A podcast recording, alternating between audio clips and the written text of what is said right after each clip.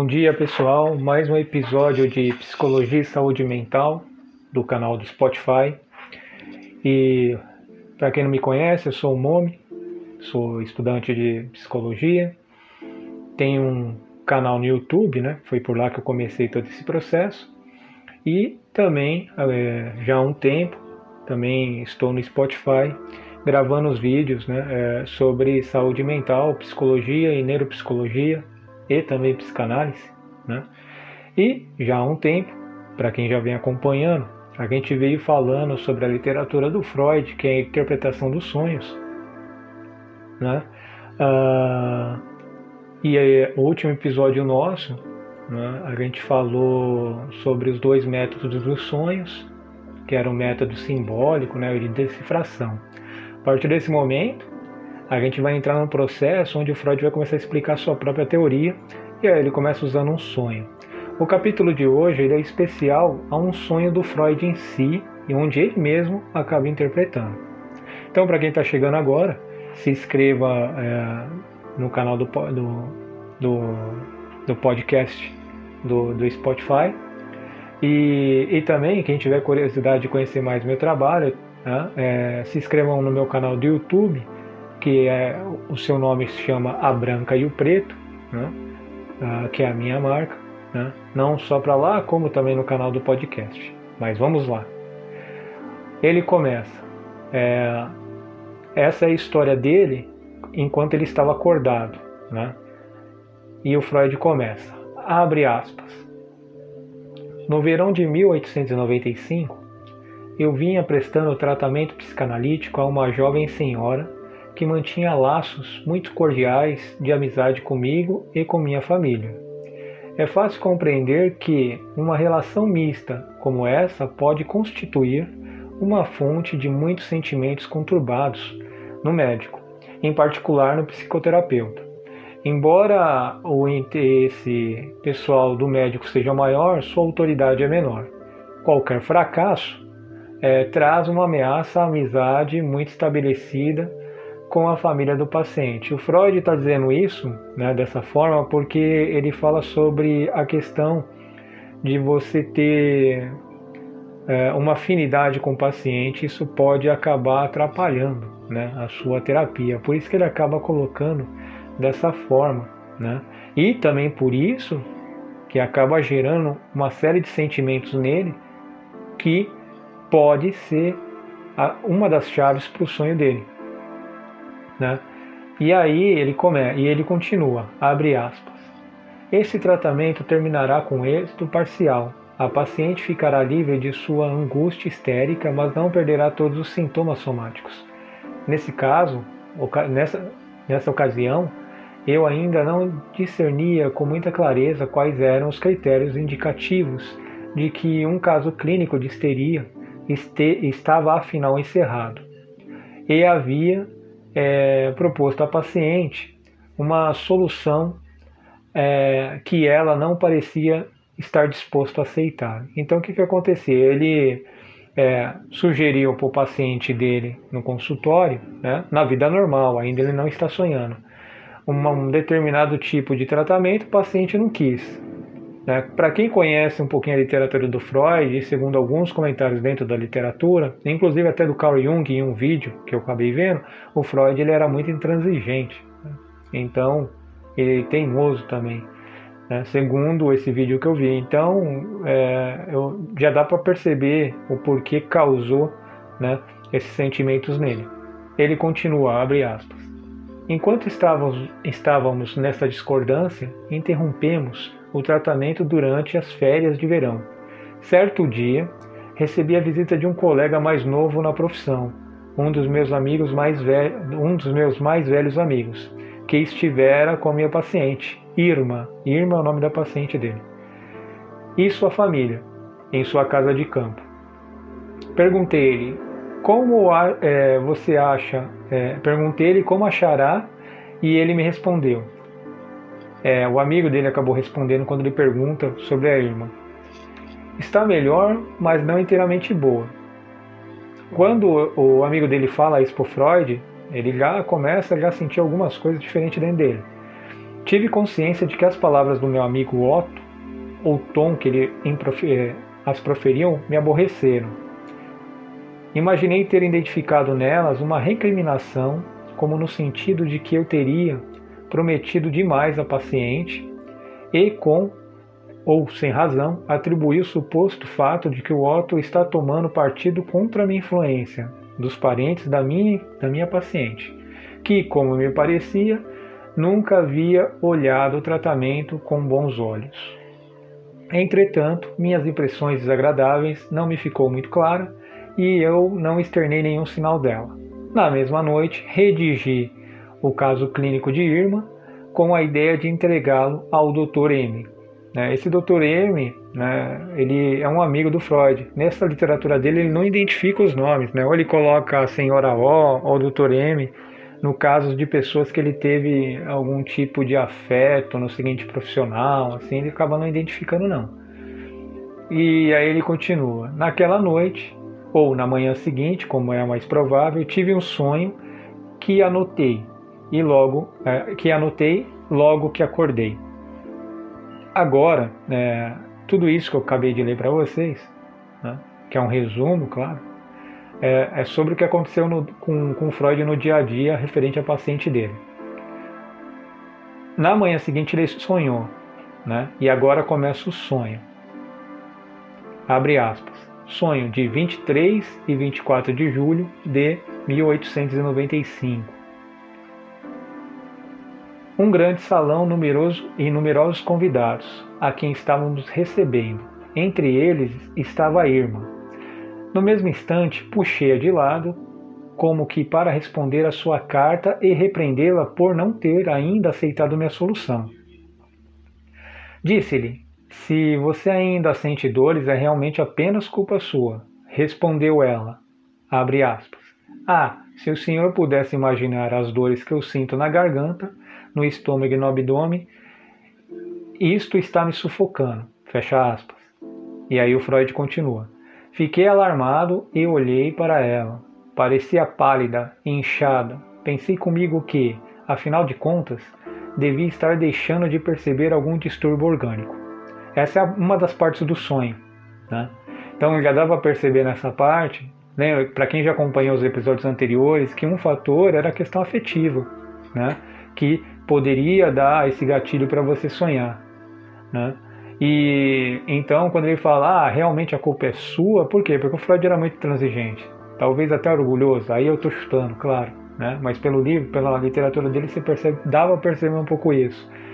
Então, a, a, preocupação que ele teve com a paciente, né? E, e o fato de ele estar tá escrevendo até de madrugada, já acabou tendo esses gatilhos, né? Uh, ah, para ele estar tá fazendo esse sonho. E ele continua, abre aspas. Eh, levei até a janela e a examinei, a garganta, e ela deu uma mostra de resistência, como fazem as mulheres com deitaduras postiças. Pensei comigo mesmo que realmente não havia necessidade de, dela, fazer, de, dela fazer aquilo. Em seguida, ela abriu a boca como devia e, no bolso, no lado direito, descobri uma grande placa branca. Em um outro lugar, vi estres, é, extremas crostas cinzas embranquiçadas sobre algumas notáveis estruturas recurvadas, que tinha evidentemente por modelo os ossos do nariz. Chamei imediatamente o Dr. M e ele rep é, repetiu o exame e confirmou. Né? Então você vê mais uma informação sobre alguma coisa em relação à emoção. Né? Lá na história inicial não teve essa concordância entre esse Dr. M e o Freud, na história verdadeira, né, na, no estado de vigília, acordado. Mas no sonho teve. Então dá para a gente perceber que talvez o Freud ele queria né, dentro dele essa aceitação de, desse tal Dr. M. E aí ele continua, abre aspas. O Dr. M tinha uma aparência muito diferente do habitual, estava muito pálido. Meu amigo Otto estava também agora de pé ao lado dela. E meu amigo é, Leopold dizia, abre aspas, é, ela tem uma área, uma área surda bem embaixo à esquerda. Indicou também que parte da pele do ombro esquerdo estava infiltrada. Notei isso, tal como, ela fiz, como ele fizera, apenas do vestido. Ele vai continuar. Dr. M disse, abre aspas, não há dúvida de que é uma infecção, mas não tem importância. Sobreviverá a, é, a uma disenteria e a toxina é, logo será eliminada. Tivemos também pronta consciência da origem da infecção, não muito antes, quando ela não estava se sentindo muito bem. Meu amigo Otto lhe aplicara uma injeção de um preparado de propil. Né? Uh, e eu vi diante de mim a fórmula desse preparo impressa em grossos caracteres. Injeções como essa não deveriam ser aplicadas de forma tão é, impensada e provavelmente a seringa não estava limpa. Esse daqui foi o sonho né, que o Freud acabou tendo. Né? Então, como começou esse sonho? Para a gente lembrar lá nos capítulos anteriores, né? Uma, um fator principal era uma história, né? talvez do passado, de alguns dias atrás, foi o que aconteceu, com uma carga emocional. Então, aquele processo da culpa, mais a, a provocação, talvez, do amigo, né? de não aceitar, talvez, alguma coisa, né? e ele entender como uma recriminação, gerou jamais. É, é, gerou mais um elemento para o sonho dele, né? Acreditar em sonho também era um gatilho para é, você estar tá sonhando e criando elementos. Né? Então a gente percebe isso nesse sonho. Mas ele vai dizer que esse sonho é muito complexo, né? e antes ele faz um resumo. E ele continua. Agora aqui ele já acordou. Né? É, abre aspas. Esse sonho teve uma vantagem sobre muitos outros. Ficou logo claro quais são os fatos do dia anterior que havia fornecido seu ponto de partida. Meu preâmbulo torna-se isso evidente. A notícia de que Otto me dera é, sobre o estado de Irma e o caso clínico que eu me empenhara em redigir até altas horas da noite havia continuado a ocupar a minha atividade mental mesmo depois de eu adormecer. Então, aquela história que a gente tinha falado nos vídeos anteriores, que fatos antigos, né, pode fazer com que você volte a sonhar, né? Como ele estava até altas horas da noite, mais aquela carga emocional, né? É, e aí ele continua.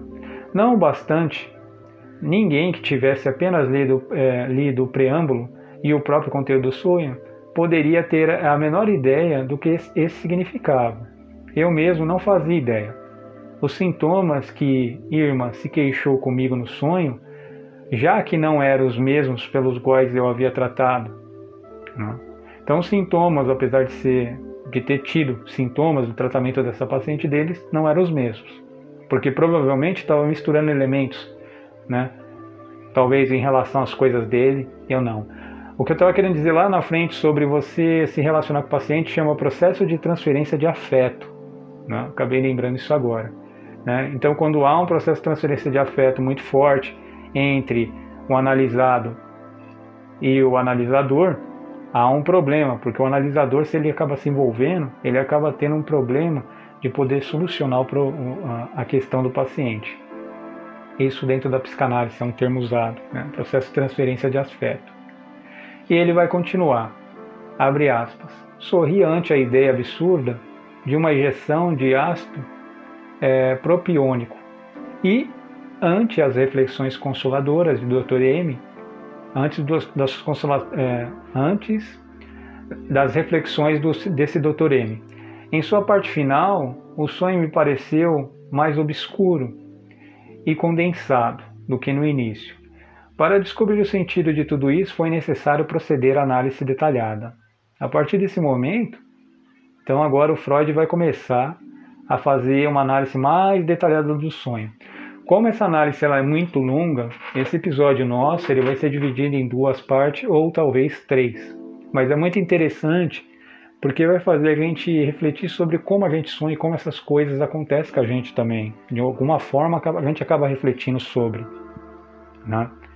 Então vamos lá. Agora é, começa o início de uma análise dele com mais detalhes como ele fala.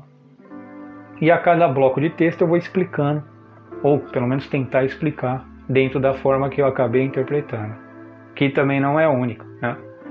Então vamos lá. Ele começa, abre aspas. O salão e os numerosos convidados a quem estávamos recebendo, passávamos aquele verão em, se eu falar errado, me desculpe, Bellevue, Bellevue é, numa casa que se erguia sozinha, é, numa colina, é, numa colina é, em Kallenberg. também não sei se essa cidade se pronuncia dessa forma. A casa foi anteriormente projetada como um local de entretenimento e, por conseguinte, suas salas de recepções eram, é, eram altas e semelhantes a grandes salões. Então ele está contando o quê? Que o salão que ele viu no sonho foi, a mesmo, é, foi a, é, o mesmo ambiente de quando ele passou, talvez uma férias nesse lugar, né, Bellevue, né? E era semelhante, né? Então era tinha grandes salões e tal. E aí ele continua, abre aspas. Foi em Bellevue que tive o sonho, poucos dias antes do aniversário da minha mulher. Na véspera, ela me dissera que esperava que alguns amigos, inclusive Irma, que era a paciente dele, viesse visitar-nos no dia do seu aniversário. Assim, meu sonho estava prevendo essa ocasião. Era aniversário da minha mulher e diversos convidados, inclusive Irma, a paciente, estavam sendo recebidos por nós no grande salão de Bellevue. Espero que seja assim que pronuncie. Então, quando ele fala que já está prevendo a ocasião, né, então o que, que acontece? Ele teve um sonho em um determinado momento, mas todos os elementos aconteceram um tempo depois. Né? Quando ele fala dessa prevenção, dessas, é porque ele está voltando no passado, né, de uma forma psicológica para poder analisar tudo isso. Né? Então, é, já nessa viagem que eles fizeram no aniversário da mulher dele, já começou a ter esses elementos para esse sonho. E ele continua, abre aspas. Era minha opinião na época, embora desde então é, tenha reconhecido como errada, que minha tarefa estava cumprida no momento em que eu informava o paciente o sentido oculto de seus sintomas. Não me considerava responsável por ele aceitar ou não a solução, né? no caso ela, embora fosse disso que dependia o sucesso. Devo a esse erro que agora, felizmente, corrigi o fato de minha vida ter se tornado mais fácil, numa ocasião em que, apesar de toda a minha in, é, inevitável ignorância, esperava-se que eu produzisse sucessos terapêuticos. Então, aqui que já começa o processo de culpa. Né? Então, ele queria muito, talvez, pelo menos forma que eu entendi, fazer chegar a um sucesso terapêutico com essa paciente, mas não deu tão certo como ele queria. E aí, se a gente for lembrar, a gente vai lembrar daquele caso, que ele tinha uma amizade com essa paciente. Então ele já tinha um processo de transferência de afeto talvez mais acentuado, que ele mesmo diz que pode atrapalhar. E ele continua: Notei, conduto, que as palavras que dirigia a Irma, a paciente, no sonho indicava que eu estava especialmente aflito por não ser responsável pelas dores que ela sentia. Se fosse culpa dela, não poderia ser minha culpa. Seria possível que a finalidade do sonho tivesse outro sentido. A queixa de Irma. Qual que era a queixa de Irma? Né? Que eram as dores na garganta, o abdômen e o estômago. Isso estava sufocando ela. E aí ele vai dizer sobre, ele vai começar a detalhar um pouquinho isso também. Abre aspas. As dores de Irma, ou as dores de estômago, estavam entre os sintomas da minha paciente, mas não tinham muito destaque. Ela se queixava mais das sensações de náusea e repulsa. As dores na garganta e no abdômen, assim como a constrição da garganta, quase não participava da sua doença. Né? A forma de fechar a garganta né? Uh, já não participava da doença. Quando ele fala da doença, dessa doença, de não participar da doença, ele está falando sobre a vida real. Né? Fiquei sem saber por que teria optado pela escolha desses sintomas no sonho, né? mas não pude pensar numa explicação no momento. Ela parecia pálida e inchada. Minha paciente sempre tivera uma cor, é, corada. É, comecei a desconfiar que ela estivesse sendo substituída por outra pessoa. Então você vê, a paciente ela já tinha uma cor diferente no sonho em relação à vida real. Então talvez aí já estaria misturando personagens né, dentro da vida dele. E ele continua, é, abre aspas, fiquei alarmado com a ideia de que, é, de não haver é, percebido alguma doença orgânica. Isso, como bem se pode acreditar, constituía uma fonte de angústia para um especialista cuja clínica é quase limitada a pacientes neuróticos e que tem hábitos de atribuir à histeria um grande número de sintomas que outros médicos tratam como orgânico. Por outro lado, uma ligeira dúvida infiltrou-se em minha mente, vinda não sei de onde, no sentido de que meu receio não era inteiramente autêntico. Se as dores de Irma, a paciente, tivesse uma base orgânica, também nesse aspecto, eu não poderia ser responsabilizado por sua cura. Meu tratamento visava apenas eliminar as dores histéricas. Ocorreu-me de fato que eu estava realmente desejando que tivesse havido um diagnóstico errado, pois se assim fosse, a culpa por é, minha falta de êxito também seria eliminada. Mais uma vez, o elemento culpa, né? Dentro do Freud, que também pode ocasionar a questão do, de ele ter sonhado com tudo isso, né? Que ele sempre fala desse erro dele, né? E ele continua, abre aspas, levei-me até a janela para examinar, examinar-lhe a garganta. Ela mostrou alguma resistência, como fazem as mulheres com dentaduras postiças. Pensei comigo mesmo que realmente não havia necessidade dela fazer aquilo eu nunca tivera nenhuma oportunidade de examinar a cavidade bucal de Irma. Aí ele está lembrando do passado. O que me ocorreu no sonho fez-me lembrar um exame que eu efetuara algum tempo antes numa governanta. À primeira vista, ela parecia é, parecer a imagem de uma bela jo, é, jovem, mas quando chegou no momento de abrir a boca, ela tornou, tomou a providência para ocultar as suas chapas. Essas chapas é a dentadura. É, isso levou às lembranças de outros médicos e de pequenos segredos revelados no decurso dos mesmos, sem que isso satisfazesse a, a nenhuma dessas partes. Não havia realmente necessidade de ela fazer aquilo. Tensionava, né, é, sem dúvida, em primeiro lugar, ser um cumprimento é, à irmã, mas desconfiei de que teria outro sentido além desse. Quando se procede atentamente a uma análise, tem-se a sensação de haver ou não esgotado todos os pensamentos antecedentes esperados. A forma pelo qual a irmã postou-se à janela me fez de repente recordar outras experiências.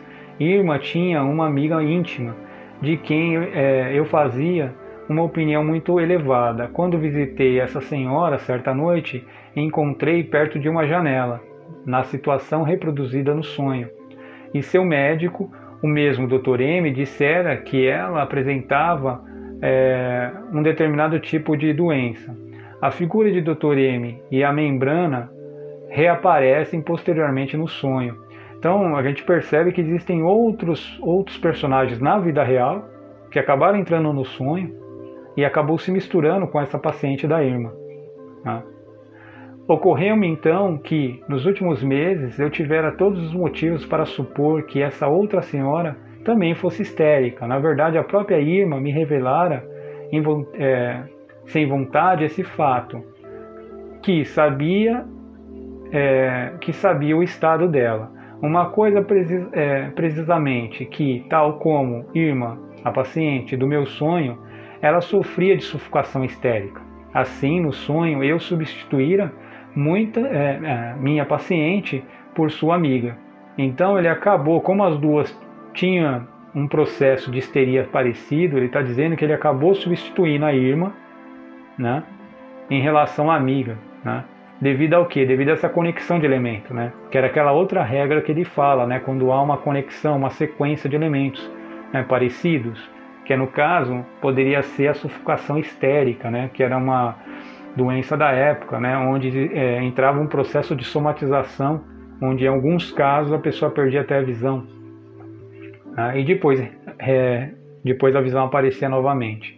Continuando, ele continua, abre aspas, recordei-me então de muitas vezes em que é, tive com a ideia de que também ela pudesse é, pedir-me que é, aliviasse de seus sintomas. Eu próprio, contudo, julgara isso improvável, visto que ela era de natureza muito reservada. Era resistente, como aparece no sonho. Outra razão era que não havia necessidade dela é, fazer aquilo até então. Mostrava-se forte bastante para é, manejar o seu estado sem nenhuma ajuda externa. Restava ainda algumas características que eu não podia atribuir nem a Irma e nem a sua amiga, de pele pálida, inchada e de dentes postiços. Os dentes postiços levaram-me à, à governanta que mencionei. Senti-me agora inclinado a me contentar com os dentes estragados. Pensei então numa outra pessoa, algo as suas características poderiam estar me aludindo. Mais uma vez, não se tratava de uma das minhas pacientes, mas eu gostaria de tê-la como tal, pois havia observado que ela ficava acanhada em minha presença e não achava que eu pudesse vir, é, vir a ser é, uma paciente acessível.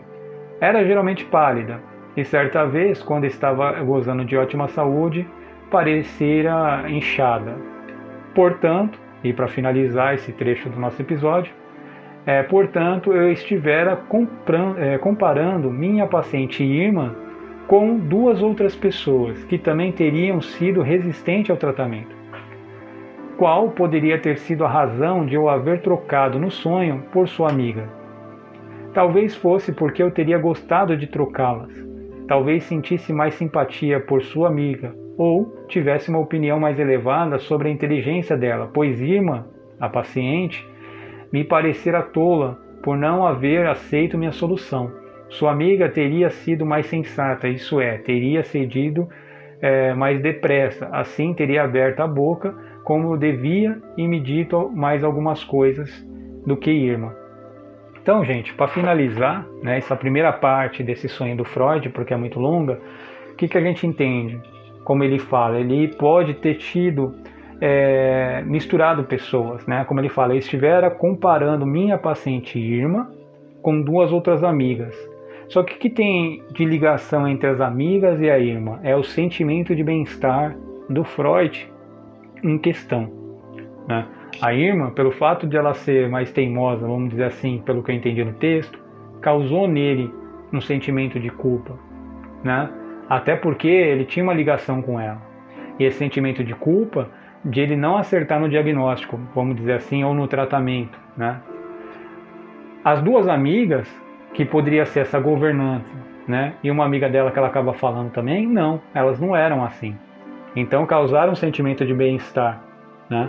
E aí, então, vamos pensar, a Irma causa um sentimento de desprazer que gera uma culpa, né? E ele dorme com essa informação, vai fazer ele lembrar justamente essa essa energia psíquica, vai gerar dentro dele um elemento do que ele queria que acontecesse, talvez numa vida real. Né? E aí, talvez, o mecanismo psíquico dele vai buscar né, outras pessoas onde fez ele se sentir bem. Né? Talvez, possa, aí sou eu que estou falando, possa ter acontecido isso por uma homeostasia do próprio aparelho psíquico, pode ser, né? ou seja, um equilíbrio próprio do aparelho psíquico. Então, o, a mente do Freud, né? o aparelho psíquico dele, programação mental dele entra num processo de desprazer e aí o próprio aparelho ele vai buscar situações onde ele teve prazer e aceitação sobre aquilo que ele queria. E aí coloca outros elementos justamente para balancear talvez essas cargas psíquicas, né? Estou usando o termo psicanalítico porque daí fica um pouco mais fácil de eu poder explicar, né? Mas se fosse usar outros termos e talvez outras formas de estudo e abordagem de estudo dentro da psiquiatria, psicologia ou neurologia, aí seriam termos bem diferentes e talvez não entraria nisso. Então dá para a gente perceber, gente, é, e comparar a detalhes de sonhos anteriores sobre os elementos que o Freud acabou tendo nesse sonho. Qual era? As histórias, né? Primeiro o ambiente que ele teve antes do sonho era parecido, que ele passou em algum momento. Nesse ambiente teve uma carga emocional, né? Que era o processo de culpa, não aceitação do amigo, né? E mais outras pessoas de outras épocas que também tiveram a ver com o paciente dele, que acabou aparecendo nesse sonho. Né? Então aquela história, a história da pessoa, ela acaba voltando né? principalmente se no dia a dia você tiver alguma questão que é parecida. O que é parecido para Freud? É fazer tratamentos. No livro dele ele costuma falar, pelo menos não é que ele costuma, teve alguns episódios que ele acaba é, querendo fazer tratamento com os outros quando encontra numa festa, assim, sabe? Tratamento no sentido de conversar a respeito da doença ou patologia da pessoa. Então é isso, gente. Essa é a parte 1 do episódio sobre o sonho do Freud que ele tem. É, como é um episódio, um sonho muito longo, talvez a gente divida em duas ou três partes. Para quem está chegando agora, é, assista os episódios anteriores para poder entender todo esse processo. Se inscreva no canal do podcast. Né? Para quem quiser conhecer também um pouco, não só além de psicanálise, psicologia e neuropsicologia, é, a, a, assine meu canal do YouTube, pois lá também eu falo de esoterismo, que é uma coisa que eu gosto. No canal do podcast, não é só assuntos científicos ou pseudocientíficos, que é o caso da interpretação do sonho do Freud. Né? E é isso. Até mais e desculpa pela demora de entregar esse episódio, é porque eu estou numa gravação de algumas músicas minhas, né? porque eu também sou músico, então isso me tomou mais tempo. Muito obrigado para quem está chegando agora e até a próxima.